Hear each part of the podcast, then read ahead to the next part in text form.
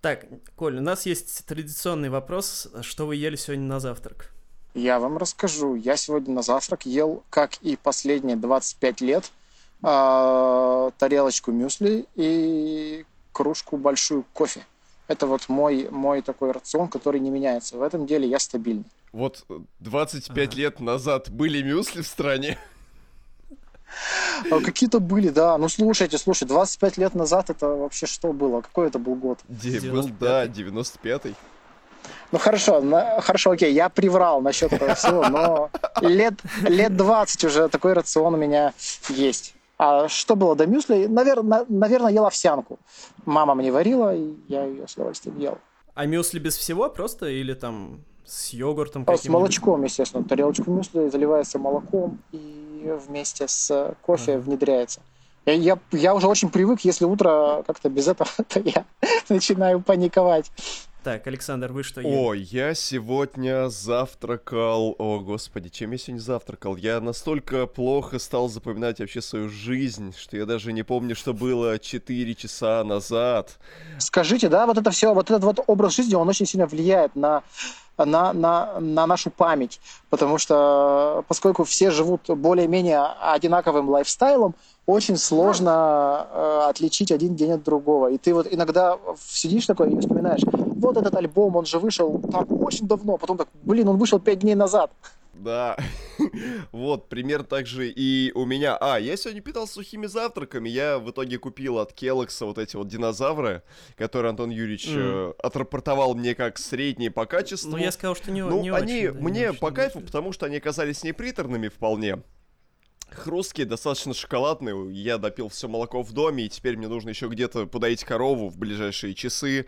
И, потому что если этого не будет, то я не смогу завтракать, наверное. И я сегодня весь день пил чай, очень много чая. Просто чай это я, я бы даже сказал. Вот. И заедал все это дело шоколадной пастой, причем из банки, так прям по-купечески, по-княжески. Вот, я доел банку шоколадной пасты, теперь мне нужно еще и э, валить катстеком и украсть у них пару мешков какао-бобов, чтобы добыть еще себе какое-то количество шоколада. Вот. Э.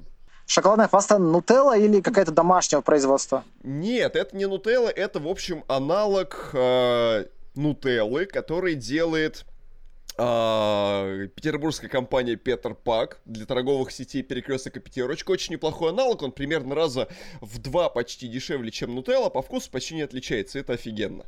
Вот. И прям вот Кайф. за те 200 Я рублей, не знал как... про такую, но теперь буду знать. А про Kellogg's, слушай, очень интересно, потому что вот мы обсуждали 95-й год, и я почему-то вспоминаю, mm-hmm. как тогда по телеку показывали рекламу Kellogg's, э, вот эта вот каноническая упаковка да, с да, да, да. львятами, не с, не с львятами, с крокодилом, с крокодилом, да? Нет, нет, Келлокс, который стандартный корнфлейкс, mm-hmm. там петух такой зеленый, ну, соответственно, с красным этим. Ну да, с, а... с петухом упаковочка. И я сидел да, да. и думал... Это вообще лучше, это, это да, лучшие это одни хлопья. из высших хлопьев.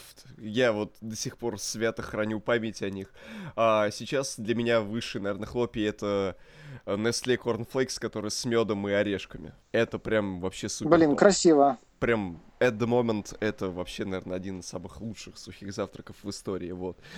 А, Антон Юрьевич, э, а что все, а да, а что все что мы да я. мы? Вы, наверное, тоже что-то доели, Так, да? да. Да, я, короче, ел сегодня... Есть такие йогурты, фудпорн называется, со всякими, типа, необычными вкусами. Там я сегодня ел новую, увидел, киви, арбуз и мята. Довольно неплохая вещь, там еще всякие эти куски, Арбузы киви и, и мяты. Ар, ну, арбузы вряд ли, конечно, вот, но вместе, короче, это неплохо э, сочеталось. Потом, короче, у меня инновация. Я вчера, точнее, позавчера понял, что на завтрак можно есть а, замороженные ягоды, только, соответственно, размороженные, и сахарком их посыпать, и как, как будто ты свежие ягоды ешь. Хотя на дворе... Можно уже сейчас где-нибудь нарулить свежих ягод. Да, короче, вчера я ел ежевику, а сегодня клубнику, и вообще зашибись. Они, конечно, замороженные, это я понимаю, что по сравнению со свежими говно, но, тем не менее, хоть какой-то симулятор всего этого. А, плюс а, тульский пряник. Я, а наверное... тульский пряник с чем? А я стандартный вот этот, ну, который с фруктовой начинкой, так с называемый. вот этим повидлом? невнятном. Ну да, да, Ага. который такой там смесь какого-то яблока там с чем-то. Ну и, и наконец-то я вчера купил новую упаковку своего любимого чая Ахмат с бергамотом, и наконец-то я снова почувствовал, как жизнь началась, потому что несколько дней, почти неделю, я жил без своего бергамотового чая, и я просто разрывался. Блин, это... Я смотрю, вы по чаям, да, оба двигаетесь. Это Мы хорошо. по вообще еде, как бы у, нас, не, по, на не самом про деле, музыку, на Коль, самом если, деле. если- Мы да, музыкой завлекаем, но на самом деле про Если еду. ты думаешь, что мы пригласили тебя на музыкальный подкаст, то ты очень сильно заблуждаешься. И то, что ты жаришь картошку, это оказалось вполне в жилу. Тем самым ты... Это да, вообще тем самым да. ты Это же- просто задействовал Это же кайфово. Так я узнал про йогурт и фудпорн, так я узнал про хлопья Нестле с э, орешками и медом. Я их попробую, как только выберусь в магазин, а это будет, наверное, в 2021 году. Короче, про картошку у меня есть тема. Э, Значит, вчера возникла у меня задача сделать эм, ну, картошку с тушенкой. Ну, то есть э, просто Ну, пюре с изи же. тушенкой, тупо, да? Да, вот, но э, чистить э, картошку не хотелось. То есть вот это очистить, там мыть, все дела, отдельно варить, нарезать. Вот, и, короче, есть офигенный лайфхак. В Ашане продается пакет нарезанной картошки, которая типа как фри преподносится, но на самом деле она нифига не фри, это просто тупо нарезанная картошка, порезанная, с ней ничего не делали. И, короче, она просто порезанная ломтиками. И, короче, ты просто ее варишь, а потом мнешь. И все, и у тебя пюре. Она стоит там что-то, ну, что-то 60 за килограмм. Это понятно, что намного дороже, чем ты обычную картошку купишь. Но это ты как бы покупаешь время и удобство. Поэтому это офигенно. Здорово, чуваки! Рады приветствовать вас на 23-м выпуске нашего подкаста. И мы вновь не одни. Сегодня с нами Николай Редькин, которого вы можете знать как одного из создателей портала The Flow, как ведущего YouTube-шоу «Вписка». Но сегодня мы пригласили его совершенно в другой роли, как поп-фрешмена, потому что недавно у его группы под названием Боди вышел дебютный альбом «Пресс». Это все я, здравствуйте. Это все про меня.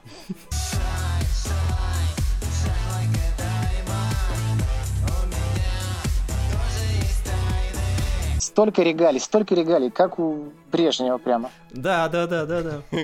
А, кстати, есть какие-нибудь еще регалии, чтобы можно было добавить? Потому что вот меня когда спрашивают, типа, где, как меня подписать, я там как, как Николай II могу вот такую длиннющую эту телегу сочинить. Антон, так у тебя одно название группы, оно, оно у, у него регалия.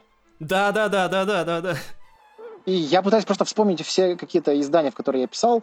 Э, да, там получается такой нормальный списочек, как, как у Николая II, император того-то и того-то. Но я их забыл, это было давно вообще. Жалко, что Николай II не писал для афиши, но...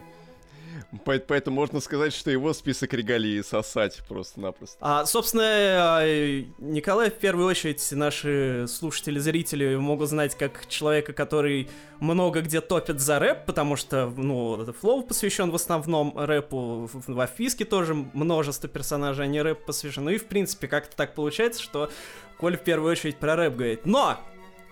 Мы не на рэп-подкасте, поэтому сегодня никаких вот этих вот реп, шмеп, там читки, шмитки, чисто попса. Вот Коля, я знаю, что он много где задвигает тему попсы, что вот и на флоу, и тоже на подкастах, на других, и в статьях, что он вот пытается как-то вот попсу продвинуть, да, но вот давит как будто вот это вот все внешнее, и как-то вот все про рэп да про рэп получается, да? Сегодня чисто Да, попс. и тут возникает первый резоннейший вопрос, Коль, а почему именно альбом все-таки, несмотря на твою кажущуюся просто предельную рэп-ориентированность, альбом вышел таким прям ти- типично упругим попсовым по 90-м, по 2000-м, прям вау. Я не знаю, потому что я не умею читать рэп, ну это сложно. Все таки люди думают, что читать рэп просто, это типа взял, начитал, э, но, но нет, нет, это нужно иметь скилл, там, флоу, э, подачу. У меня всего этого нет, учиться этому было как-то вообще лень. Ну и, знаете, это же такой стереотип, блогер пошел читать рэп, вот этого не хотелось бы. Хотелось бы, чтобы блогер пошел делать поп. Вот это все мне близко. Да, это все мне очень близко, и это такая музыка детства, что ли, музыка юности. Ну и как-то так получилось, что это все, может быть, я надеюсь, резонировало с теперешним днем. Не хотелось бы тоже, чтобы люди думали, что это мы специально замутили э, в рамках тренда на 90-е, но как так совпало. Мы ничего не планировали, мы ничего не мутили, у нас не было никакой программы вообще. А, блогер и журналист пошел записывать альбом. Как бы вот такая типичная ситуация для 2020 и для 2010-х. Как вы себя чувствуете по другую сторону рецензии, когда э, наконец-то не вы оцениваете чей-то материал, а ваш материал оценивают? Поняли ли вы, каково это быть объектом негатива? Да скорее позитива, потому что люди пока пишут что-то хорошее, э, это приятно, но это означает, что альбом еще не вышел во внешний интернет, потому что как только он выйдет во внешний интернет, его начнут, наверное, ругать. Будут приходить хейтерские комментарии, пока их нет. А, но да, да, да, э, это все было сделано в том числе и для того, чтобы вот почувствовать, как это быть по ту сторону баррикад. Могу сказать одно, что очень как бы очень приятно и ценно каждое хорошее слово. Вот. Начинаешь понимать, э, что артистам, наверное, тоже приятно, когда они говорят хорошее. И вот после этого я пошел и написал э, хорошее сообщение чувакам, которых, чьи альбомы мне понравились. Вот я послушал новые альбомы э, ребят, э, мне они очень вкатили. И раньше я бы просто бы, не знаю, добавил этот альбом к себе и пошел бы дальше с ним гулять или что-нибудь еще делать. А сейчас гулять нельзя, но это не главное. Главное то, что я пошел к э, чувакам и написал им, как они мне понравились.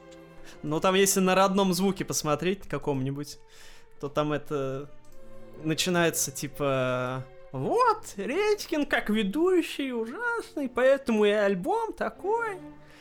Ну, я рад экспертным мнениям. И всякие, всякие та- такие вот, э, да, экспертные в кавычках. Ну, это на самом деле было неизбежно, а, я так думаю.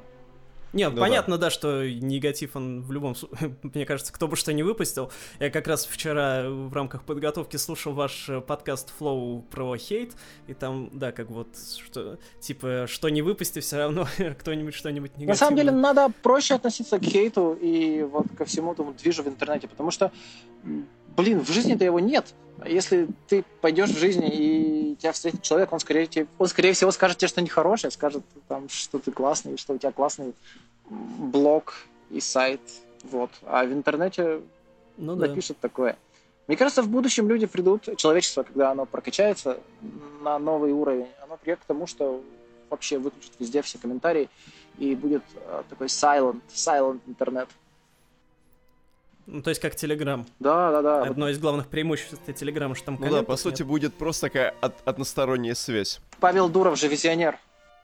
А потом люди додумаются до того, что просто надо выключить интернет, и все.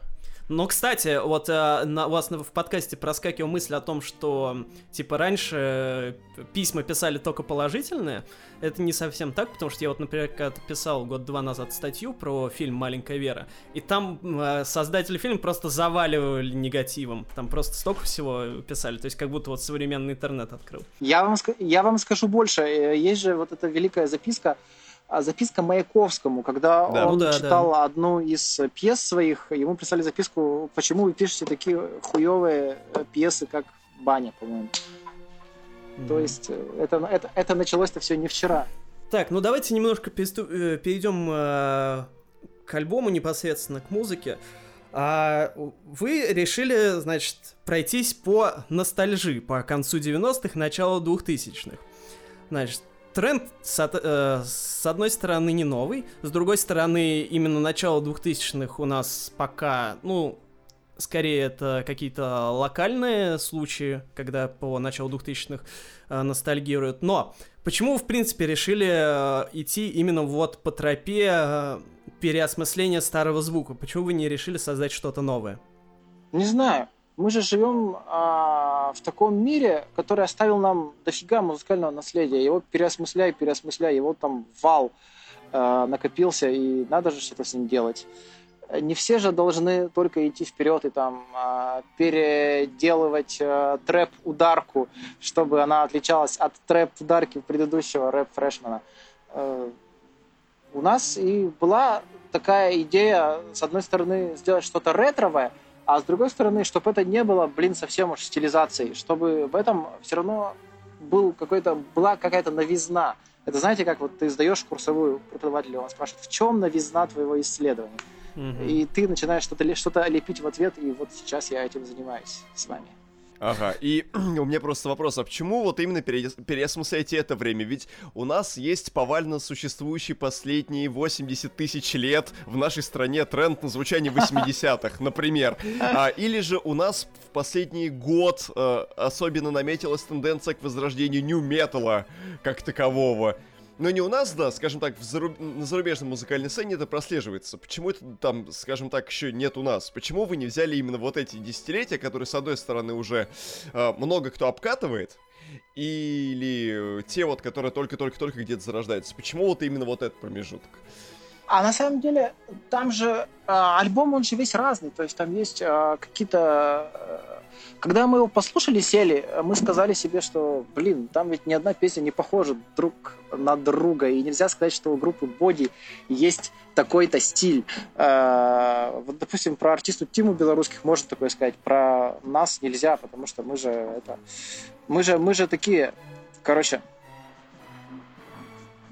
кузнечики мы скачем галопом по Европам и собираем все, что придет к нам в э, голову. Допустим, там есть песня «Февраль», она получилась так. Мы сели читать автобиографию Питера Хука, причем синхронно. Wow. Так, сели и, и стали ее читать, э, и прочитали такие, блин, нам нужен трек в стиле New Order. Я, я такой говорю, так это же выбиться из нашей концепции. Так к черту концепции, давай писать New Order. Вот, то есть это... Э, не было, зна, знаете, это не было какой-то такой задумкой, а, вот, э, что мы э, сели и начали продумывать, как все это будет звучать. Это все делалось в том числе и на фристайле. Элемент неожиданности, он был э, включен в рабочую программу, скажем ну, я вот соглашусь по поводу того, что там разнородно звучит, потому, потому что там всякое есть. Мне вот, например, песня «Хрустальный мир» очень сильно, ну, в хорошем смысле, я не в смысле, что обвиняю там, да, что кого-то копируете, а, своим гитарным проигрышем напомнил великую группу She Wants Revenge. О, да.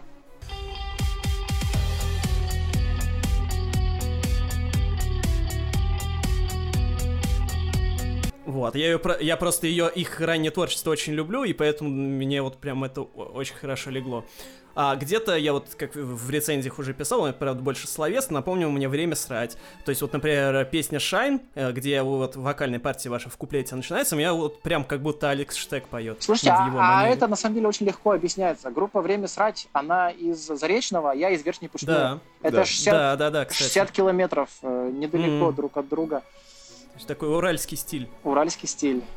Уральское дерьмо, если вы понимаете, о чем я. И еще, помимо прочего, вы же гру- группа Несмеяна, я думаю, знаете, Конечно. Да? Ну вот. А мне отчасти ваш подход к переосмыслению музыки рубежа 90-х 2000-х напомнил, соответственно, их а, подход к переосмыслению музыки рубежа 80-х, 90-х не в музыкальном плане, а в плане текстовом. То есть, как вот вы писали, да, на афише, что там каждая песня про смерть. Собственно, и у них же тоже было, что не все, конечно, но многие песни, там, Снежана, да, как самый известный пример, наверное, они были именно что с такими смакабрическими мотивами, и вы как будто тоже вот э, эти несочетающиеся, казалось бы, с поп-музыкой мотивы привносите вот только на музыку на 10 лет позже.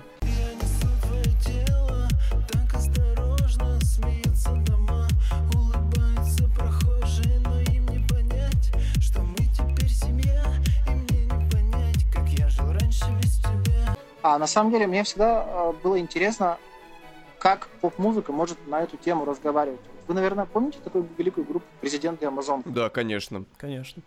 Это такая была совершенно э, дикая, что ли, э, группа, где девочки питченными голосами пели под хэппи-хардкор. То есть там такая 150 BPM, колбаса непрерывная дискотека. И вот в конце альбома была песня, э, она называлась «Почему уходит мама?» да, а смерть да, мамы. Да, и да, это да, да. просто... Mm-hmm. И меня в детстве так это голову разрывало. Просто выносило мозг. Причем я еще не понимала, о чем они поют. Мне было лет, наверное, 9-10, когда я, я, я это слышал. Но вот я послушал ее, когда уже в зрелом возрасте, мне еще больше голову разорвало. И э, вот, всегда было прикольно, как можно работать на контрастах в таких стилях. На самом деле, вот эта вот тема смерти, она хоть, казалось бы, на поверхности не присутствует, но в, в попсе она где-то все ими есть, потому что вот, а, вот а, очень хорошо рифмуется с тем, что вы вспомнили президента Амазонку, песня про уход мамы, да? А, есть же еще знаменитая песня э, группы Чернила для пятого класса, тоже мама, и она тоже на ту же тему.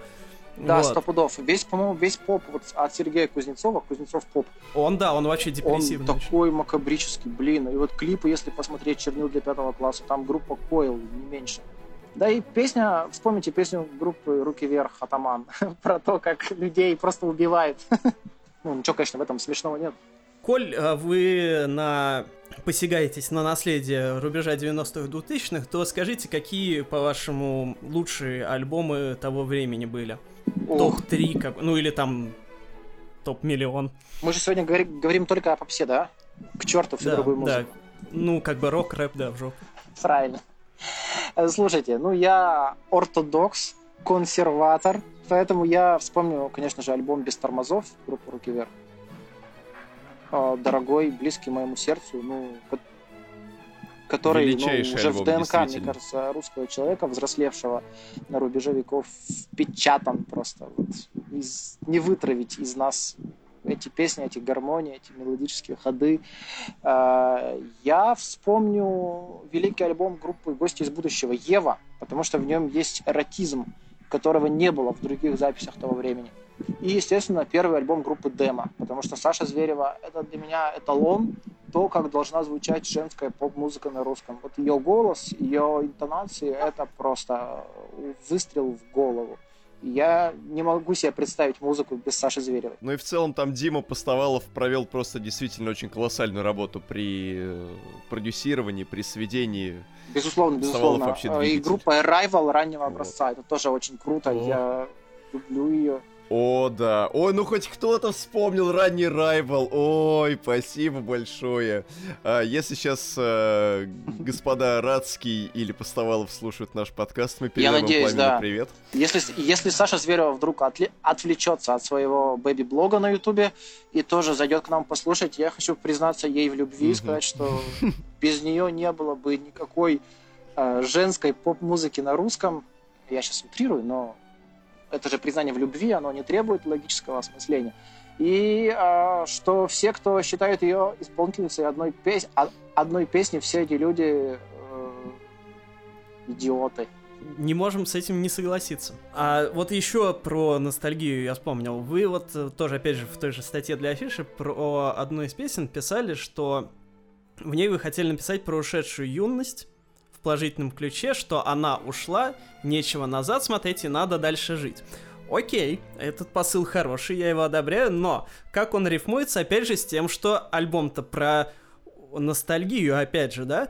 То есть, опять же, как вы от, э, относитесь к тому, что, в принципе, у нас последние 20, ладно, меньше 20 лет, 10 точно, э, все в основном топчется вот на 80-х, на 90-х, сейчас чуть-чуть на 2000-х. А она очень хорошо рифмуется, она же идет последней на альбоме, поэтому как бы она таким образом подытоживает все сказанное выше и открывает нам дороги к новым горизонтам. Дает почву То есть, для второго В будущем альбома. мы можем ждать чего-то более прорывного, может быть. Конечно, новые синглы уже скоро будут. Нельзя же сейчас откладывать, надо фигачить материал. Да, по горячим следам, правильно. Да. А, а то, что я думаю насчет переосмысления э, всего в нашей, в нашей музыке, ну, не знаю, это вообще, в принципе, мой любимый жанр, когда люди вспоминают музыку, которую в силу возраста они вспоминать не могут. Э, да, когда, э, я не знаю, исполнитель Cold Cloud ностальгирует по Сергею Жукову, которую вот э, в период популярности которого ему было 7 лет. Не Жукову, а Кол Клауду. Я сейчас достаточно фигово сформулировал. Вот такие, знаете, такие в какой-то степени хантологические вещи э, в поп-музыке, э, они всегда очень прикольные. Ну и по 80-м у нас тоже, в принципе, все ностальгируют. Э, тоже люди, которые 80-е не жили. Это правда, это правда. Вот я слушаю, допустим, альбом новый певца Викинда, и там э, группа Modern Talking в чистом виде. Ну, такая немножко прибранная по саунду, немножко э, подогнанная под реалии нашего времени, но мелодии-то такие, как у Томаса Андерса, сахарные, Блин, сладкие. Я вам завидую, что вы услышали там Modern Talking, потому что если бы я услышал там Modern Talking, я был бы самым счастливым человеком на свете, потому что мне просто этот альбом очень не понравился. Не, ну слушайте, Кроме ну, Blinding Lights и еще там пара Мелодии песен. Томаса Андерса, конечно, сложно до такого уровня дотянуться. Это же не хухры-мухры, это немецкий поп 80-х. Это вещь просто страшной, разрывной силы. Не каждый может, не каждый может соперничать. Но а эти хотя бы попытались, правильно?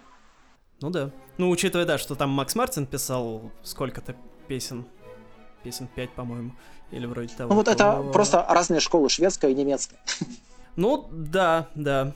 Но просто там вот, на мой взгляд, только его Макс Мартиновские песни, они хоть как-то, хоть как-то вообще вытягивают в картину.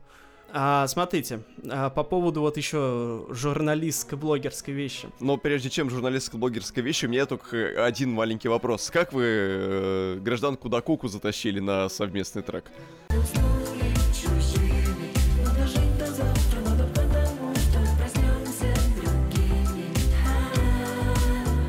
Потому что для меня, если честно, фит был достаточно внезапным. А я сам не, не, не понимаю, если честно. Блин, э, вообще не понимаю. Но мы с Катей как-то нормально общались до этого времени. Мы дружим, можно сказать, А после этого времени стали общаться плохо, да?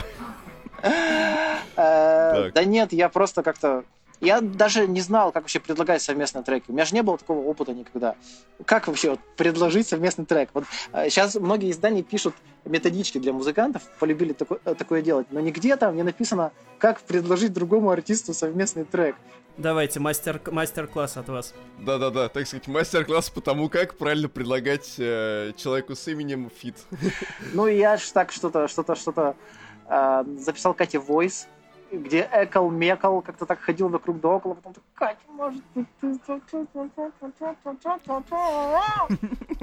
И отправил ей демку. Она мне записала в ответ voice, я долго его боялся включать. Она скажет, ты же дурак, что ли? Блин. Она сказала, прикольная песня, похожа на Иванушек, давай сделаем. Приехала, все записала к нам на студию. Катя вообще красава. Мне кажется, она как-то вот преступно, конечно, недооценена а, именно как поп-композиторка, как а, артистка, которая а, придумала сама свой собственный музыкальный мир. Я думаю, все еще придет, потому что она мало того, что супер талантливая, она еще трудяга и фигачит новый материал. Красотка вообще лучи любви Кати. И э, раз у вас теперь получается так легко приглашать других музыкантов на фиты, то в э, ближайших работах мы услышим кого-нибудь еще на совместках? Слушайте, у меня есть мечта просто. Я хочу трек, просто мечта, э, скриньте, что называется. Хочу трек, где э, были бы Темникова и певица Ушка вместе. Воу! Почему именно такое сочетание? Очень люблю их обеих и вот я Темниковой в свое время просто заслушивался. И альбом э, певицы Ушка у меня крутится очень долго на, на репите. И саму ее я очень люблю. Она классная. Я даже был на лайве два года назад. По-моему, это такие две передовые женщины нашей инди-сцены, но каждая передовая с разных сторон. Каждая закрывает собой один фланг. А как относитесь к тому, что Темникова последние года два делает? Ах, хороший вопрос. Скажу так, что там мне нравится. Но так очень спорадически. Вот таких альбомов, как не модные, к сожалению, я от нее пока не услышал. Но как-то вот Елена перешла на сингловую форму. Наверное, ей так комфортнее работать. Э, но я, как старорежимный человек, как олдфак, все-таки жду, когда она вспомнит былое, позовет себе какого-нибудь правильного человека в студию и запишет такой же альбом. Но вообще э, Темникова ничего, кроме, кроме респекта, кроме любви и стекающей из меня патоки прямо сейчас я не испытываю. Просто вам не кажется, что она застряла вот в этом в дипхаусном болоте и не понимает, что куда дальше-то идти? Ну, слушайте, есть же много артистов, которые э, всю дорогу э, работают в одном и том же саунде. Э, но в поп-музыке, наверное, да, это такое вот топтание на месте и промедление, оно не очень приветствуется. Все-таки ты же должен быть гибким, ты же должен как-то как говорил великий уральский рэпер Витя Ака-47, лавировать между этим. Ну да, вон та же Серябкина, она от Фадеева ушла, и более живо у нее началось. Хотя вот последний мини-альбом, конечно, никуда не годится, но вот два сингла, там «Что же ты наделал» и забыл, как второй называется, они вот куда поинтереснее. Я вот себе отложил, да, сейчас для прослушивания новый альбом Полины Фаворской, которая «Have Love», и Серябкиной работой. Не знаю, не знаю. Еще просто вопрос. Э, кто-нибудь из зарубежных музыкантов, с кем бы ты хотел зафитовать? И второе, будут ли на фитах рэперы? Рэперов точно не будет. Ну, по крайней мере, пока совершенно нет. Нет желания э, как-то нет желания вообще этот стиль к себе интегрировать. Я его очень люблю, я его слушаю и обожаю, но пусть он вот останется э, в другой категории. А самому лезть на это поле не очень хочется, потому что все примеры людей, которые полезли в это дело с кондачка, они плачевные достаточно. Из зарубежных очень хочу фит с Чифкифом. Мне он очень нравится, и это для меня, чтобы вы понимали, э, эталон, как должен звучать мужской вокал. Когда, меня, э, когда мне писали, что я там, ты там плохо поешь, ты там не попадаешь, и я такой, чуваки, школа Чиф Кифа, она всегда со мной. Я надеюсь, что лет через 10 там Чиф Киф окончательно выйдет в тираж и будет распродавать свои куплеты гостевые или там хуки за 300 долларов. Тогда я накоплю 300 долларов и э, куплю у него его акапеллу. Примерно тогда же я запишу фит с Тейлор Свифт. Ну или с Аллой Борисовной Пугачевой. У нас да, как бы либо так, 2. либо так. Э, мы, мы все-таки очень большие оптимисты, что мыслим такими категориями, что через 10 лет еще будет Алла Борисовна Пугачева. Хотя здоровье ей, пусть она будет 80 всегда. не предел. Я не знаю, как жить в этом мире без Аллы вот Борисовны да. Пугачевой. Никто из нас, задумайтесь, никогда не жил в мире без Пугачевой. Этот мир придуман не нами, так сказать. Да. Я уже себе на секунду представил Антона Юрьевича, который отправляет войс э, Али Пугачевой, в, которой, в котором пытается изъяснить, объяснить суть того, что он слышит в треке. Она ему говорит... Она, она говорит, на, ну, на веселых ребят Антош, похоже, нормально. Да, да, да, да, похоже на Виаритм. А давай с тобой запишем. И она присылает вам Антон Юрьевич войс, который, по сути, является уже готовой вокальной партией. Вам остается только его скачать, э, скачать и наложить просто, и все, и это дело подсвести. Ну, кстати, а чё? Она же сейчас с очень многими молодыми работает. То есть, например, а, один из треков, а, мой друг, а, ей вот, который, на который она в прошлом году на концертной программе исполняла, ей написала Вика Воронина. Ну, то есть вокалистка офигеть, пропаганды. Офигеть, я не знал про это ничего. Да, да, да. Вика Воронина, конечно, любовь. Вика Воронина, это... Вот Саша Зверева и Вика Воронина, это два. Вика Воронина, на самом деле, очень недооцененная певица, да. потому что, ну, наверное, мало кто... Э, я часто очень это упоминаю во всех постах, которые я ей посвящаю, что она, э, собственно, одна из авторов э, тех самых великих песен, э, которые все любят у пропаганды. Вот. И помимо этого, она еще и... У нее сольное творчество, которое она сейчас активно развивает, оно тоже вполне себе примечательное. Она, правда, слишком много, на мой взгляд, выпускает. То есть у нее там, типа, по три альбома в год выходит. Uh-huh. Но среди всего этого, если там отфильтровать, очень много достойных вещей. Блин, это круто. Я не слышал ничего из, его соль... из ее сольного материала, но я сегодня же пойду знакомиться. Отложу Серябкина и Фаворскую и пойду слушать Воронину. Yeah. Ну, там это, там ее последних альбомов на неделю хватит. Ну, я вот э, того, что она в прошлом и в этом году выпускала, я, может быть, не так сильно отмечу, а вот альбом, по-моему, в 8... или в 8... Да, в 18 году она выпускала, у нее там были какие-то альбомы, там она сначала выпустила альбом часть 3, потом часть 1, потом часть 2, что-то такое было, я забыл, к сожалению, название. Но вот у нее там были достойные вещи. Да, и вот она написала одну из песен «Мой друг», которую Пугачева вообще выделяет как э, чуть ли не главную в ее нынешнем вот этом творчестве, в ее новой концертной программе PS. Поэтому это вот очень интересный случай. Ну и плюс еще другие молодые авторы и писали. То есть на Ютубе вот есть один чувак, тоже, к сожалению, забыл, как его зовут, а, и вообще какую он песню написал, но он там просто жаловался, что Пугачева там не выплатила мне гонорар, там или что-то слишком маленький выплатил. Но он тоже, просто я к тому, что он тоже молодой. Ему там что-то, ну, 20 с чем-то. Что-то он это самое... Поработать с Пугачевой, это же уже сам по себе гонорар, правильно? Ну да, да, да.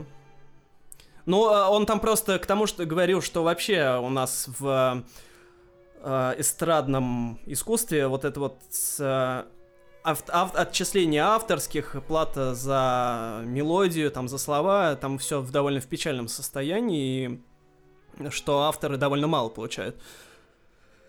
И что там у них э, песни отчуждают, так сказать, навсегда. То есть один раз гонорары заплатили и все. То есть не как там, насколько я понимаю, чаще на Западе работает, когда тебе там до конца жизни процент капает, а что вот тебе платят там, не знаю, 50 тысяч рублей или сколько-то там за минус, и все. Ну, это, я так понимаю, что у рэперов-то всяких новой школы тоже так работает. Это правда. Но они могут просто этот бит перепродавать. Там не 50 тысяч, я думаю, даже тысячи три, но они могут его продать 50 раз и получить 150 тысяч. Ну, вообще, это, на мой взгляд, довольно порочная система, когда именно гонорарами оплачивают труд авторов, а не процентами. Потому что я сам был в разных ситуациях, когда мне за мои песни платили и гонорарами, и процентами, и я как бы точно скажу, что проценты это всегда лучше. Это правда. Тоже надо написать методичку для молодых музыкантов. Берите процентами. Да-да. Это на самом деле не только музыкантам, это в принципе я сколько историй по жизни слышал, что там кто-нибудь э, что-нибудь написал в каком для какого-то общего дела, а потом ну, и думал, что это там не прославится, а потом оно прославилось, и, а он там получил типа 100 долларов, а оно потом там миллиарды приносит. Ну, как Федук LJ, да, хрестоматийный пример, что бумаги на старте не прописали, потом возник трешь-мнешь. Да, так вот, что я давно еще хотел спросить насчет журналистско-блогерской темы. А, кого, вы кого-то можете выделить вообще из вот этой волны запевших ведущих, блогеров э, и так далее? То есть обычно к этому довольно пренебрежительно относятся, ну, в том числе и я. Э, потому что, ну, чаще всего из этого ничего хорошего не выходит. Но там исключения есть. Мне вот, например, Марьяна Ро очень нравится как певица. Вот, может, вы кого-то выделяете? А, ну, наверное, Моргенштерн уже и не блогер даже, он а, уже с, полноценная артистическая единица. Я выделю Бузову. Мне очень нравится, а, и опять же, вот у меня два эталона вокала. Мужской вокал это Чевкив, а женский вокал это, естественно, Бузова. Потому что, ну, в ее голосе столько эмоций, в ее голосе столько а, как бы, поскольку он у нее не поставлен должным образом, очень чувствуется, как она передает эмоции. Вот я слушаю песню «Танцуй под Бузову», и у меня внутри все прямо переворачивается. Она крутая. А, вот тоже вот человек а, сначала словил много хейта за эту вот свою трансформацию, но потом она фигачила, фигачила, пахала, пахала и всех переубедила в том, что она, ну, пришла сюда как минимум на долгое время. Ольга красавица, вообще ей только лучи любви. Ну, Бузова, да, это Бузова, это, конечно, круто. Ну, правда, единственное, опять же, вот как в случае с Темниковой, они же вместе, в принципе, как в 17-м, 16 году у них взрыв такой популярности был.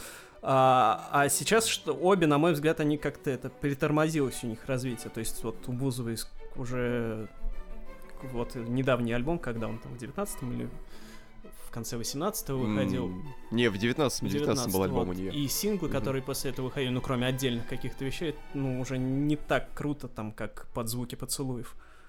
Ну да, да, да. Мне кажется, они а, просто не видят другой формы для танцевальной музыки, кроме как вот этой формы дип и электрохауса. А ведь танцевальная музыка, она гораздо обширнее и больше, и там есть э, куда что подвигаться. Но вот Бузова, на самом деле, она, у нее же есть эксперименты там с теми же там 80-ми, да, с 90-ми чуть-чуть. А, то есть она-то как-то пытается себя где-то найти, но все равно в итоге куда-то в такой в балладный около deep house уходит, и ну как непонятно, куда ее дальше певческой карьеры двигается. Ну да. В общем, если что, если Ольга нас слушает, пусть обращается, группа Боди ей сделает качественный Dark Pop. ну, кстати, да, было бы офигенно, потому что вот ее звук, по, э, в смысле, ваш звук под э, ее способности и ее артистизм, он бы, это круто очень было. Да, это тоже был бы один из фитов мечты, но пока, пока нужно немножко подняться в своей системе. Ну, ок, а Бузова, как бы, она уже тоже, как и Моргенштерн, она уже больше певица, чем блогер. А вот какие-нибудь э, вещи, типа вот, как Марьяна Ро, которую я уже упоминал, Блин, или Катя ну, слушайте, Марьяну Ро я даже не слышал, я каюсь. Песня «Вжух-вжух» — это она поет? Да. Да, да, да. А, ну, я услышал ее в заставочке на Ютубе, там пара секунд. А, пока не сделал никакого этого вывода о том, какая Марьяна Ро певица. А, Катя Адушкина мне Леська пробовала включить ее. Я пришел, у нее играет. а, Я говорю, а что так противно играет? Она говорит, это Катя Адушкина. Я говорю, ну блин. Она говорит, так ей 16. Я говорю, Леська, в 16 лет Чиф Киф уже записал I don't like, Bitches love Соса, выпустил два микстейпа и уже был легендой. Блин, а Бритни Спирс что сделала в 16? Ух, ух, Бритни Спирс просто перевернула на голову всю музыкальную общественность. И не только музыкальную, и не только общественность. Поэтому, поэтому теперь ждем, когда Бритни Спирс уйдет в видеоблогера, наверное. И когда у нее все-таки будет уже какое-то свое шоу. Да, это было бы здорово. Э, Видеоблог от Бритни Спирс. э, Челлендж. Два дня без наркотиков. Блин, хочу видеоблог от Бритни Спирс в ТикТоке. Я думаю, он, я думаю, он там есть, блин. Надо найти, посмотреть сейчас. Блин, в ТикТоке вот эти большие звезды, они на самом деле там заводят э, аккаунт, а потом исчезают. Вот Ариана Гранде, когда выпускала альбом Sweetener в каком-то, в 17 году было вроде, или в 18-м, а, она завела, значит, аккаунт, ну, чтобы попиарить, соответственно, да, а, перед выходом альбома, а потом все забросила, и чё? Антон Юрьевич, вспомните, что у нас тоже есть аккаунт. Да, и мы тоже его завели и И мы его, забросили. мы его забросили. Это значит что? Что мы звезды. Пау. Ну, кстати, да, да. У нас, между прочим, видосы там, я уже как ветеран ТикТока вспоминаю. Десятки тысяч просмотров набирали. Сотни, Сотни, тысяч, сотни тысяч, сотни сотни тысяч. Вы тысяч. чего? Блин, завидую вам. У меня пока мой больш... сам- самый главный успех в ТикТоке это я сделал э, видосик, надел на руку варежку в виде огурца и о, огурца, крокодила, и пугал собаку крокодилом. 700 просмотров. Не, ну это, знаете, просто с нифига 700 просмотров, это Это тоже круто, блин. цифра. Я помню, мы первый видос Да. загрузили, или один из первых, да? Мы просто в магазин пошли, и что мы там сняли первое? Мы пошли в Ашан и начали катать капусту. Да, да, да, да, да. Мы там рандомный просто видос сняли из четырех Просто кадров, где, э, соответственно, в одном там кто-то один ерунду говорит, в другом кто-то другую ерунду говорит, потом катаем капусту, а потом что-то брокколи там потом а, был- а водой потом, а- да, бы- опрыскивается. Да. И просто, и значит, мы Паром. едем домой обратно, и там один просмотр, 10, 30, 100, п- 500. Мы думали, что неужели механизм работает так просто, почему на Ютубе они так вообще не действуют?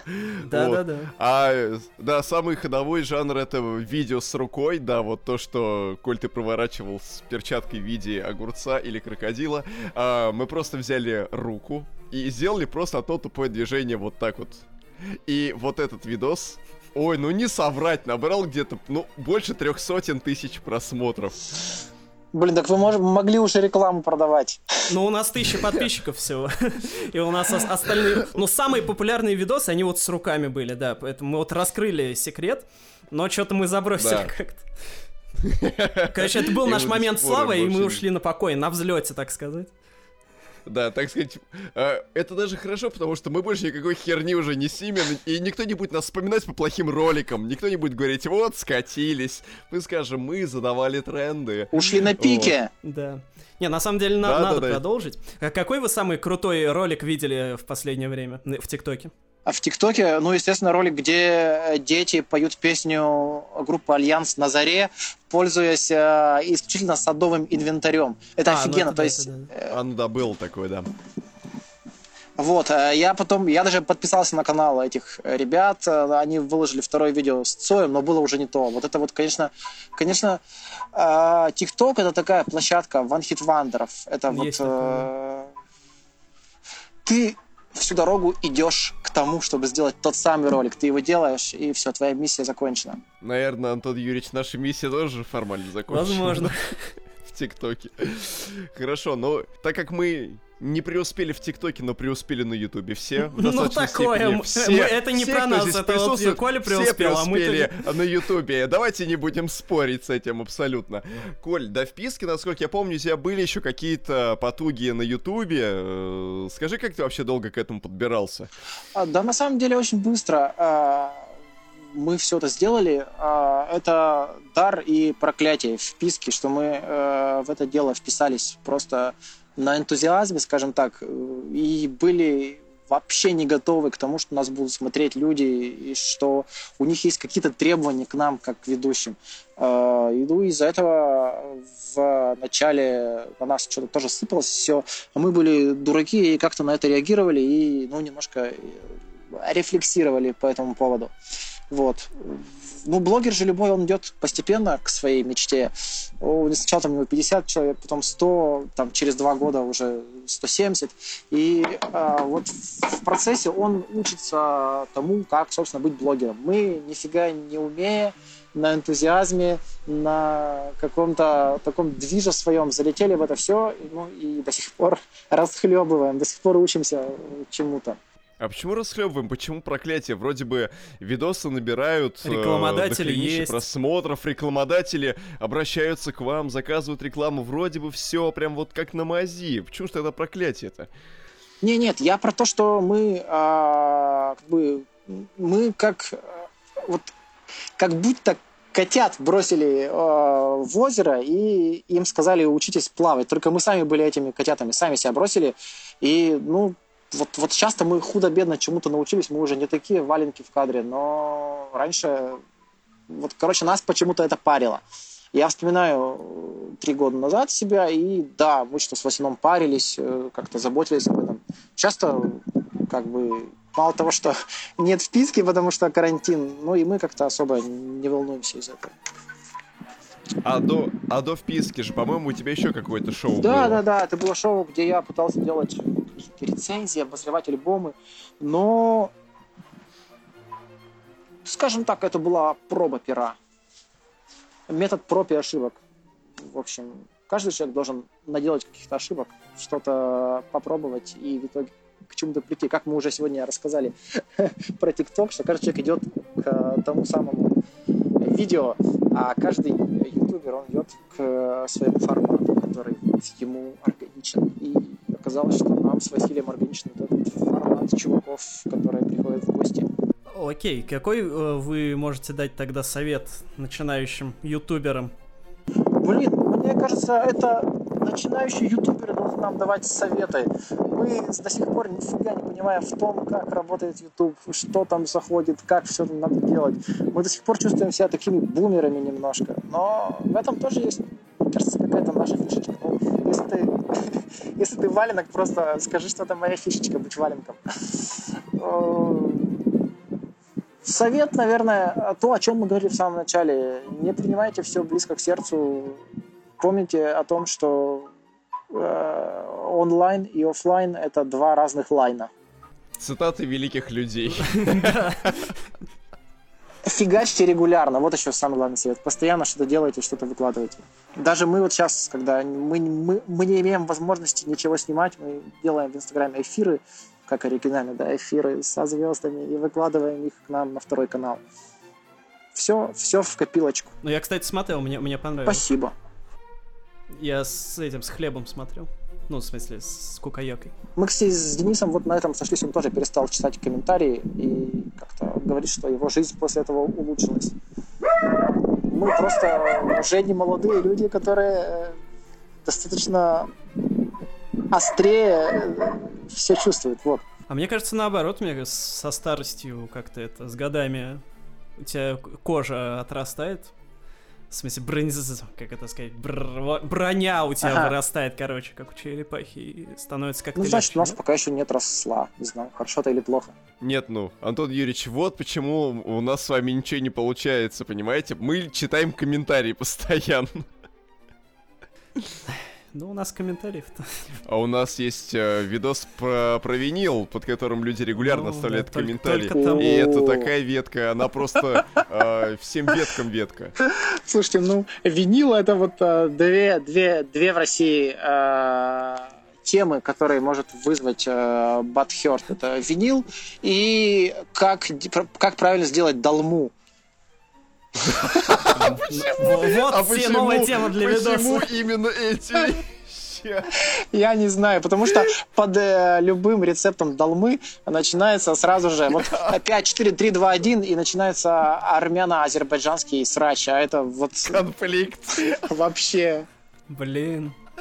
Ай, господи. Вот он главный совет начинающим блогерам. Снимайте... Делайте видосы про винил и про долму, а лучше сразу вместе. Но винил это тоже очень страшно. Вот эти страшные люди, которые собирают золотые проводки. Ну вот мы, собственно, и пожинаем, потому что у нас долгое время самым популярным видосом был видос про винил. Его опередил только коронавирус. Вот. Как и в жизни, в А, общем это, как, да. это, видимо, третья тема Да. теперь, которая в России важная, наравне с долмой и э, винилом. Да.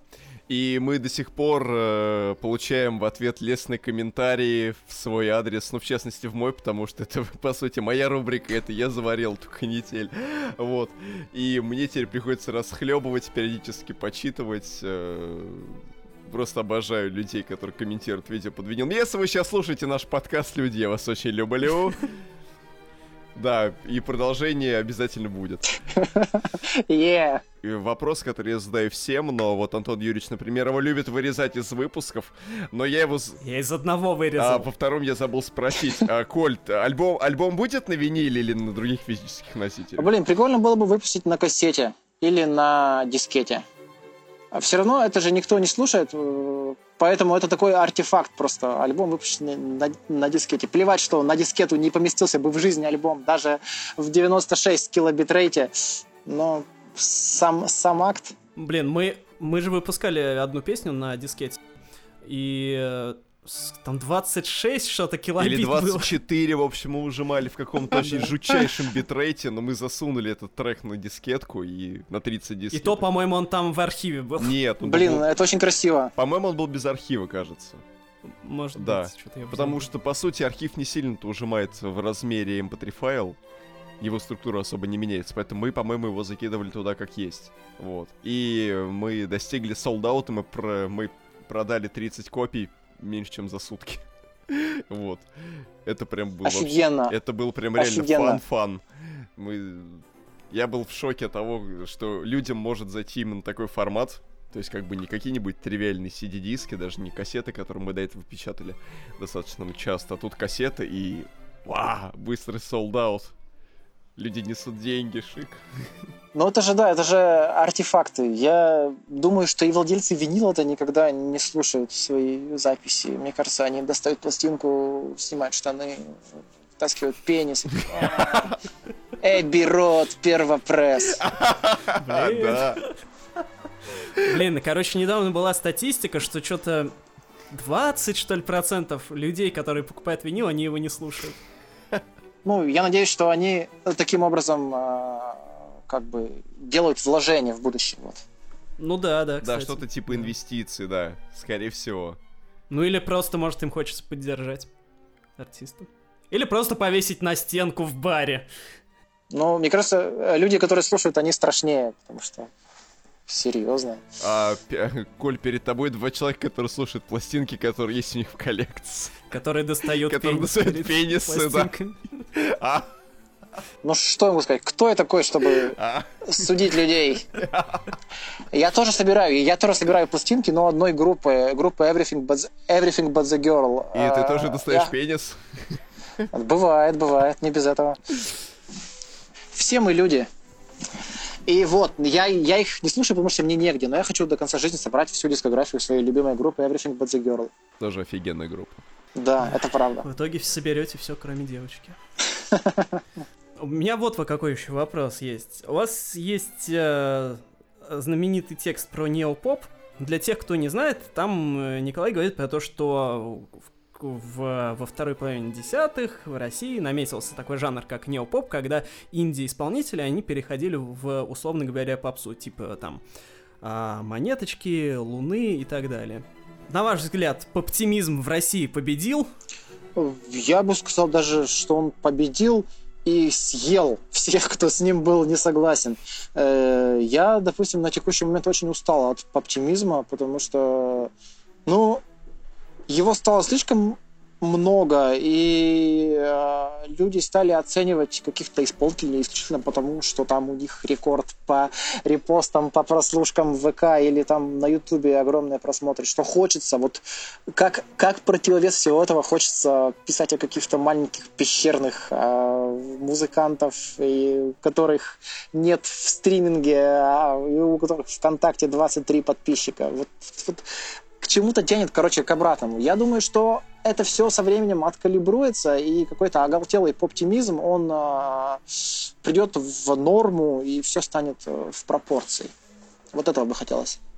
Ну вот у меня тут тоже как у исследователя попсы есть э, как бы точка зрения с другой стороны. Потому что, смотрите, вот вы говорите, что попсизм победил, все там обсуждают попсу, что вот неопоп победил и все дела. С другой стороны, а, вот все, про что вы говорите, это больше не какой-то мейнстримный поп, прям вот такой мейнстримный-мейнстримный, а скорее все-таки, вот, как я уже сказал, Индия. А, то есть какая-нибудь там монеточка, луна, там мальбек э, и все такое, это все-таки не вот то, что там э, в дворце съездов может звучать, а все-таки такое модно-молодежное. Да, сто пудов. Вот. А попса, такая вот исконная попса, которую э, вы на своем альбоме переосмысляете, э, которую мы часто освещаем, она остается без э, достаточного внимания публики и медиа. То есть э, ее как бы люди слушают там, как и раньше всегда слушали. То есть вот, например, кон- конкретно, да, э, Киркоров в, в, вот буквально позавчера выпустил вторую часть своего альбома «Романы». А, первая часть выходила в марте, да, по-моему, или в апреле.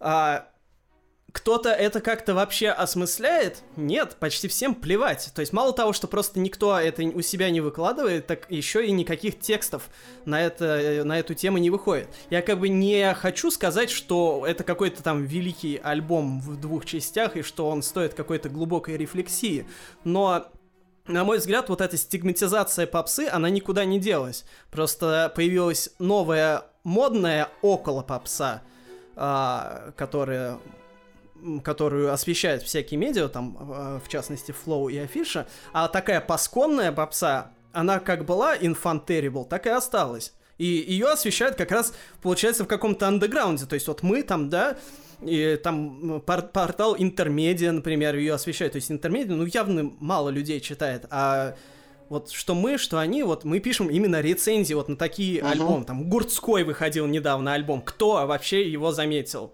Никто. Даже у меня, Гурцкая у меня... сама его не заметила. О, о, о. Ух, ух, скользкая, скользкая тема. А на самом деле у меня есть догадка по этому поводу. Мне кажется, что вот традиционная эстрада, та, а, которая, как вы говорите, хорошо бы звучала во Дворце съездов, она в какой-то момент создала свою систему институций и отгородилась ими от остального мира. Условно говоря, там премия «Золотой граммофон», там, премия «Овация», не знаю, сейчас она есть до сих пор или нет, наверняка есть.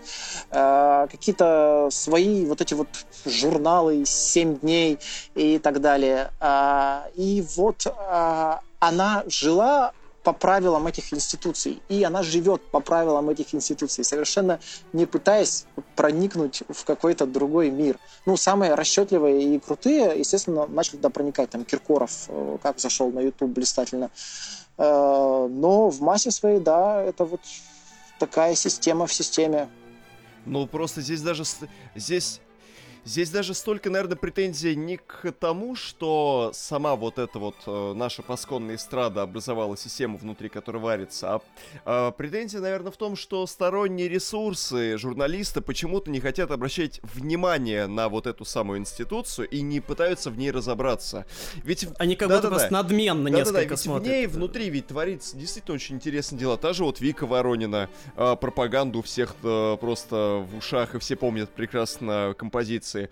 Вика Воронина является автором песен для Пугачевой. Вот. У Пугачевой выходили э, относительно неплохие синглы. У Лолиты выходили отличные вещи в большом количестве. А, да, тот же Бедросович, который ворвался на YouTube и пофитовал со всеми, включая резидентов Blackstar на тот момент.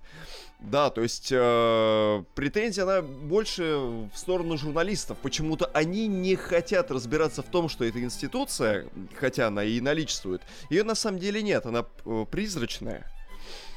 Мы просто не понимаем, почему этого не происходит. Почему относительно молодые, ну или, скажем так, э, миллениалы э, в журналистике не хотят обращать внимание на вот эту вот э, закостенелую, как им кажется, эстраду. Тут, тут, э, во-первых, дело в том, что музыкальные журналисты это люди определенного склада ума, да, это такие люди с придурью, у которых свой э, часто э, достаточно всратый взгляд на музыку и на то, и на то, какой она, она должна быть. А во-вторых, это, мне кажется, просто в какой-то момент маятник качнулся в другую сторону. Вот, э, допустим, в 90-е, в 2000-е у этих людей было огромный медиа-каверидж, был э, телек, был радио, было все. И когда пришло торжество интернета, э, просто, мне кажется, тогдашние opinion-мейкеры и гейткиперы, они сказали, что все, хватит. У вас и так все было, сейчас мы тут построим свой новый мир, где вас не будет. Пошлите в жопу. И э, вот получился такой перекос, но в другую сторону. Опять же, мне кажется, со временем это все от, откалибруется. Опять же, какие-то подвижки к этому есть. Вот вы говорите, никто не рефлексирует на тему Киркорова, а я вот читал большой текст Артема Макарского в издании The Village, где он как раз... Э, но это большое исключение, да, действительно он был. Где он как раз писал, да, про, про, про Киркорова и про кого-то еще. А, все должно прийти в норму со временем. Мы сейчас существуем в какой-то немножко перекошенной системе ценностей, и э, музыкальная журналистика от этого, конечно же, только ну, страдает. Потому что когда я ну, писал про э, лет, лет пять назад пытался писать на флоу про какие-то поп э, вещи, про молодых и крутых поп-групп, допустим, про Quest Pistols, которые к тому времени совершили ребрендинг и всех начали качать Санта-Лючей. Э, и это поначалу встречали в штыки, но потом со временем привыкли люди, и картина мира как бы выровнялась. Я не хочу сказать, что я такой крутой, и что я это все принес э, в, общественное, в общественную повестку, но э, в общем, время показало, что такая музыка, она тоже может звучать интересно и может вызывать интерес у читателя. Вот так вот. Ну вот смотрите, это как бы молодых касается, а вот просто именно вот таких даже полустаричков. Вот, например, в прошлом году у Лены Катиной, у вокалистки Тату, выходил просто великолепнейший, гениальнейший альбом Мона. Вот вы его слышали? Нет, я не слышал его. К стыду вот, своему. то есть, смотрите, вы как бы арт... я без претензий сейчас говорю, okay. такой журналист одного из э, главных э, русских медиа о музыке, который освещает там множество там всякой актуальной музыки, но при этом до вас, э, это, естественно, тоже, в том числе вина менеджмента Лены Катиной, до вас не доходит ее альбом. А, то есть вы даже о нем не знаете, скорее всего, да? А, и в том числе, я думаю, это касается там и журналистов других медиа. Вы, вот если бы вы его услышали, если бы он вам понравился, вы бы написали о нем на том же Flow или на той же афише? Или э, вы, вы посчитали, что это по каким-то причинам не формат? Э, конечно, написал бы, если бы это было прямо что-то супер крутое. Я, кстати, послушаю альбом, я себе записал Вика Воронина, подкаст про винил, э, Лена Катина. Тут еще дело в том, сейчас э, я объясню, что у каждого из нас есть какой-то свой инфопузырик, да, в котором он существует. И вот я согласен, том... просто журна... уже кажется, что, ну, такое вот э, обывательское мнение, что журналист, он должен... Знать все. У него какая-то более да. широкая картина должна быть. Это, э, безусловно, так и должно быть и мы к этому стремимся, но идеал не всегда достижим. Это не значит, что к нему не надо идти, это значит, что э, самое время задуматься о том, а в какой оптике ты живешь. И вот сейчас ваши слова э, дали мне возможность об этом задуматься. Наверное, надо подписаться на инстаграм Лены Катиной. И, наверное, точно, совершенно точно на ваш, на ваш канал в Телеграме. Да, я это сделаю сегодня. А, вот, и я хотел сказать то, то что не всегда в твой пузырь это все попадает. И э, ты привык мыслить такими категориями, что если это к тебе не попало, значит это и не нужно. Э, но время от времени нужно этот пузырь перенастраивать. И вот. Наверное, наверное, это то, что я хотел, то, что я хотел сказать. Но вы меня за заинтересовали. Что ж там такой за альбом-то у Катины? Что... Ну, как бы он вам, естественно, может не зайти. Я не ручаюсь, просто он мне очень зашел. Ну, во-первых, потому что я как бы тату люблю и... Кто ж не любит? Ну, Лену Катину. Ну, кто-то, наверное. А, просто у Лены Катины это первый ее полноценный русский релиз. Из многих песен, у нее только отдельные там пара песен выходила на русском, до этого она только на испанском и на английском пела. Тут она запела на русском, так еще и освежила тот же Deep House, который уже был похоронен, казалось бы. По-моему, он просто великолепный. Это правда, потому что я помню Лену Катину по хреновому каверу на песню «Мистер Саксобит». Это было в какие-то вообще незапамятные времена, году в одиннадцатом, когда по земле ходили тиранозавры. Э, но вообще вот эта вот э, проблема с модных медиа и э, старорежимных эстрадных артистов и, и насколько круто они могут сосуществовать вместе, это, это хороший вопрос для обсуждения. Я помню, как Юрий Геннадьевич Сапрыкин э, писал в афише, рецензируя э, какой-то сборник «Нашествие шаг», восьмое, может быть, седьмое, может быть, шестое. Он писал о том, что э, за тем, что делает Филипп Киркоров, всегда интересно, интересно наблюдать, что он там такого выкинет э, в своем очередном шаге. А вот э, звучание и позиция группы смысловых галлюцинаций, она предопре- предопределена на 20 лет вперед уже. И как показывает нам события последнего времени, Юрий Геннадьевич Сапрыгин был прав во всем. Соглашусь. А подытоживая вот э, еще раз тему оптимизма, на мой взгляд, у нас он полноценно не наступил, потому что, ну вот, э, как он наступил на Западе, да?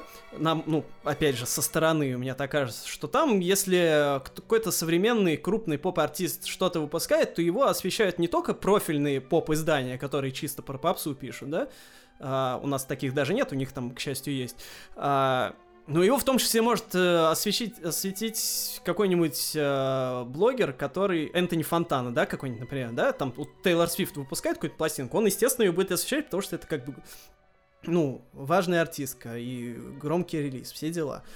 Ну и в том числе они могут осветить э, какие-нибудь релизы там старперов своих, потому что они, э, их старперы, они как бы больше вписаны, на мой взгляд, в их общую культуру картину мира. То есть у нас, типа, ну вот, была Ветлицкая, когда-то она там была крутая, а вот сейчас она появилась, она выпустила перезаписанные варианты своих старых песен. Много ли людей про них написало? Естественно, нет. То есть, опять же, какая-то вот э, все равно дискриминация попсы, на мой взгляд, существует. И особенно она работает в отношении старых исполнителей. И это как бы часть вот этого такого культа молодости, который присутствует ну, не только у нас, а вообще, в принципе, в мире. Я думаю, безусловно, это есть, но это связано еще и с той системой медиа, которая у нас сложилась. То есть э, в условной Америке не два сайта о музыке, не три, не пять, а десятки и двадцатки и сотни. Э, и каждый может найти сайт на свой вкус. Есть какие-то такие, которые пишут о каноничной поп-музыке, а есть, э, которые, наоборот, там освещают только все самое модное э, в рэпе и около рэпе. Я думаю, сейчас, когда у нас отовсюду поперли новые медиа, эта ситуация может измениться. Вот ваш канал же появился, он прикладывает все усилия для того, чтобы люди узнавали о новом альбоме там, Лены Катиной или о каверах Ветлицкой. И это очень хорошо. Я как-то э, недавно смотрел лекцию Шурика Горбачева на канале ИМИ, и он сказал, что сейчас э, прикольно не быть специалистом во всем, а быть специалистом в чем-то одном, в своей какой-то вот э, маленькой специальности, специалистом специальности. Я сегодня мастер красноречия. И мне эта мысль очень понравилась. И вот мое, а, мой, мой идеальный мир медиа. Это вот э, много-много маленьких каналов, которые рассказывают о, о, об, об, об определенной музыке, о старой эстраде, о фри-джазе, там строго о калифорнийском фьюжене 70-х. Вот, вот, вот э, когда такой мир наступит, разбудите меня. Ну да, с этой мыслью Горбачева я тоже согласен, что как бы а, дифи, как это сказать, дивер, диверсификация каналов. Активов. Она важна. А, у нас гром начался и полился дождь. Ничего себе. А у, у нас, нас тоже гремит, кстати. А, да, там надвигается, я смотрю. Вот так вот. Я вот что хотел спросить еще. А, часто вам присылают на зацен что-нибудь из музыки? Вообще часто. Кстати, а, когда вышел альбом Body, прямо с удвоенной силой начали люди что-то присылать. Я не знаю, с чем это связано. Но, как правило, там такой общий уровень не очень высокий. Ну, то есть вам в большинстве своем приходится людям отказывать? Ну да, да, скорее... А вы можете просто Ск- как, скажем, так. да, скажем так, как журналист э, журналистам, ну или кому-нибудь еще из э, мира СМИ, который, возможно, честно слушает, можете сказать вообще, есть ли какой-нибудь универсальный ответ отрицательный, ну, скажем так, такой универсальный отказ, который и вроде как бы и не обидит человека, и вроде бы в то же самое время э, ты, ты поймешь, что ты не слишком сильно его тем обидел. Uh, да, я не знаю, мне кажется, тут лучше обратиться за помощью к нашей любимой советско-российской бюрократии. То есть пишет это максимально бюрократичным языком, uh, с максимальным количеством таких вот оборотов и просто отсылаешь. А мне в свое время Горбачев отказал в публикации на афише словами «не моя чашка чая». Да, да, да. Тоже, тоже, тоже, тоже неплохо. Но отказывать всегда сложно, я это знаю по себе. Да, я обычно просто молчу. Да. Тоже неплохо. Я обычно просто молчу и был в сети два часа назад. Блин, а было офигенно, когда э, это в ICQ можно было ставить статус, что ты не в сети, чтобы тебя не было видно. Да, золотое почему, время. Почему такое больше никто не делает нигде? Дуров, верни статусы времени и стену. Но да. еще, нет, ну почему, надо еще вернуть всякие вот эти статусы а думаю, кушаю. Поставил статус Ваське думаю, и все начинают тебе писать и спрашивать, о чем думаешь? С заборчиком, да? Заборчиком еще писать. Да, да, да. А что самое странное вам на зацен присылали? Я помню, вот когда э, Оксимирон выпустил альбом «Горгород», э, это был в 2015 году. Нам... 10 тысяч лет назад. Да, да, когда по земле ходили уже не, не тиранозавры, а первые кроманьонцы. А, вот, тогда нам начали массово слать рэп-оперы. И был, был какой-то человек, который а, прислал ругательное письмо о том, что как вы назвали работу «Горгород» первой рэп-оперой на русском, когда у меня полгода назад вышла рэп-опера и прислал мне ее. О. Блин, ну это обидно на самом деле, в смысле, чуваку, я представляю, каково им было. Ну да, ты тут стараешься, пишешь, экспериментируешь с формами, а потом приходит артист Оксимирон, и все лавры ему. А бывает, э, люди такие очень настырные. Вроде как бы ты ему и отказал, а он продолжает навязываться. Ты его вроде бы как вежливо отшиваешь, а он продолжает гнуть свою линию. И так ваше общение длится месяца 3-4. Э, бывает, но я уже на, на каком-то моменте выбираю тактику. Был в сети два часа назад. И как-то не продолжаю общение. Так, у нас пошел дождь, и меня люди зовут есть жареную картошку. Так, давайте мы финальное тогда сейчас спросим. Давайте, еще. конечно. Смотрите, а, вы родом из Балтыма, что под Верхней Пышмой. Пышмой, Пышмой. А, пышмой, простите, пожалуйста. Это московский просто пронаунс. А, эм, вот мы наших иногородних гостей в подкасте спрашиваем, какие у них местные лексические особенности были в городе. Ну, или в городе, или где-то еще. Мы, например, вот узнали слово «грядушка», из Волгограда, которое означает спинку дивана. Мы узнали слово кулинар, так в Хабаровске называют говнарей. Можете ли вы похвастаться какими-то лексическими особенностями? Пышминскими. А, да. У нас, кстати, говнарей называли артефактом.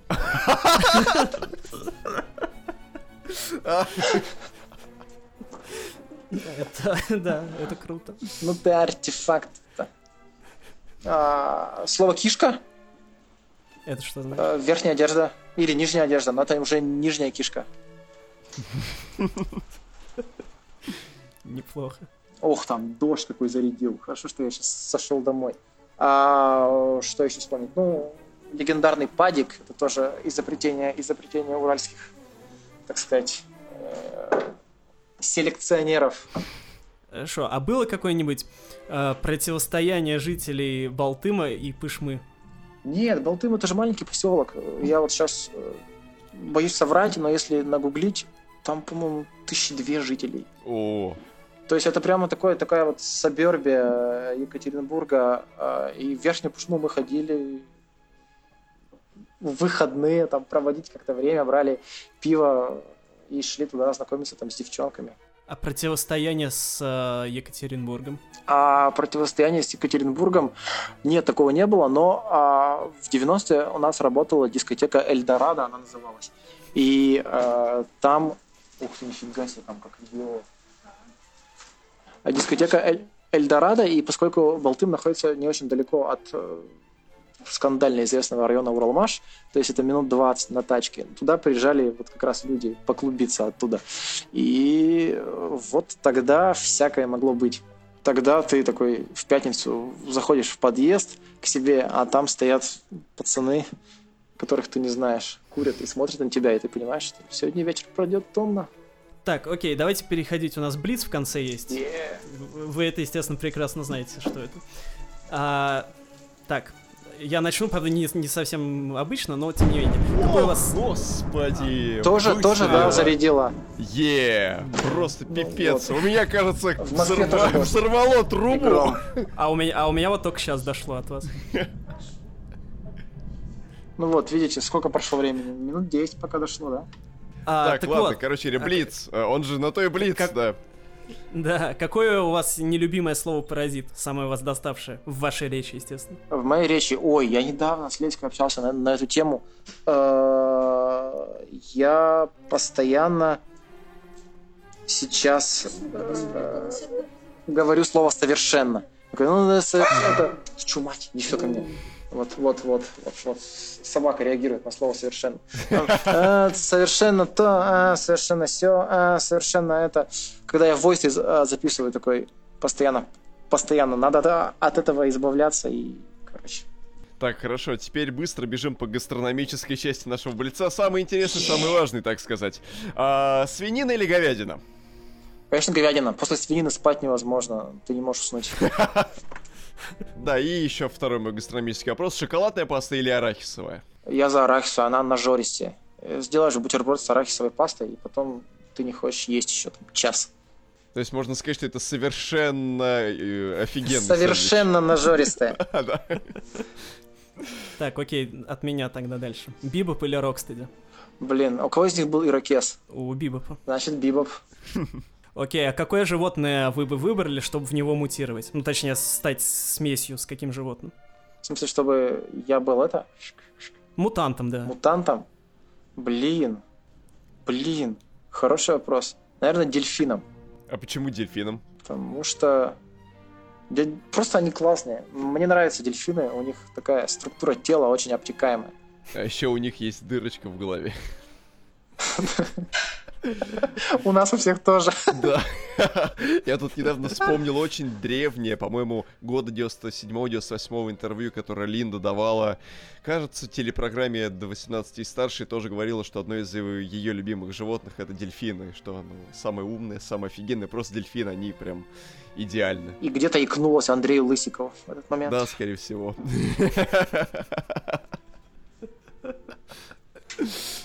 Так, окей, Киркоров или Леонтьев?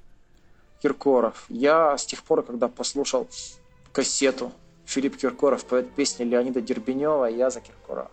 Я, если честно, ожидал, вот совершенно ч- полностью ожидал, что Леонтьева скажете. Ну, круто, Нет, что нет. Киркоров. Это не очень необычно.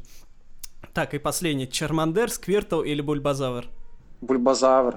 Бульбазавры. Я же связан связан с Белоруссией кармически. С Белоруссией. Меня все убьют меня, Беларусь, за Белоруссию.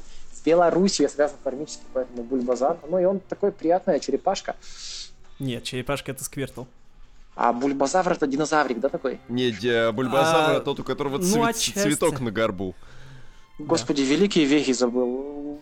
Вот если бы сейчас бы я себя все, я, я себя 15-летием встретил, я бы себе дал, конечно, хорошего поджопника за то, что забыл, чем отличается сквир сквиртл от бульбазавра. А, конечно, бульбазавр. У нас раньше была такая вечеринка пика-пика. Вот э, Артем Макарский и Максим Райхвард. Ее делали великие люди, а я там к ним тоже присоседился, и мы делали в Минске вечеринку пика-пика бульбазавр. Она закончилась тем, что нас забанили в баре, где мы ее делали, потому что мы там ставили песни группы «Серебро». Это не понравилось. А кому-то в баре. Пипец, э, сегодня тебя запрещают за то, что ты ставишь треки группы Серебро, а завтра ты уже обозреваешь новый альбом Полины Фаворской. Па-па-па-па. Да. И кто теперь, кто, кто теперь победил? Да. Что ж, давайте тогда прощаться. Спасибо всем, кто дослушал до этого момента. Подписывайтесь везде на нас и на Колю. А, слушайте альбом группы Боди. И будьте боди-позитивными. Боди-пресс на всех стриминговых сервисах. Меня спрашивают часто, есть ли он на Spotify. Да, есть. Ладно, спасибо, Коль, что пришли. Спасибо, что позвали. Круто. Группа да. «Время срать навсегда». Я был очень польщен сравнением. Спасибо вам. Подпишусь на ваш канал, послушаю Вику Воронину, Лену Катину и что еще я хотел сделать? И посмотреть ваш YouTube. Все. Это же самое советую сделать всем, кто сейчас дослушал до этого момента. Спасибо, спасибо. Пока-пока. Всего хорошего. Не болейте. Все, до свидания. Раз вы спрашиваете, на каких стриминговых сервисах можно послушать нас, ВКонтакте, Яндекс, SoundCloud, Apple подкасты. Все как всегда. Ставьте лойсы, подписывайтесь, ставьте знаки различия. Слушайте нас внимательно, это совершенно бесплатно. С вами в эфире Шоколадн Пастович Берингер. И Хэнгаут Хромович. А также Николай Редькин. Я не придумал, как себя прикольно назвать. Да мы тоже, на самом деле, Николай Редькин. не были готовы. Блин, что фигово быть поп- поп-звездой с, с фамилией Редькин, да? Надо что-нибудь придумать по-другому. Но, с другой стороны, мы такие, какие мы есть. А в этом наша сила. Все, пока-пока. Всех обнял, всех целую. Ну, не всех, а только тех, кто этого хочет.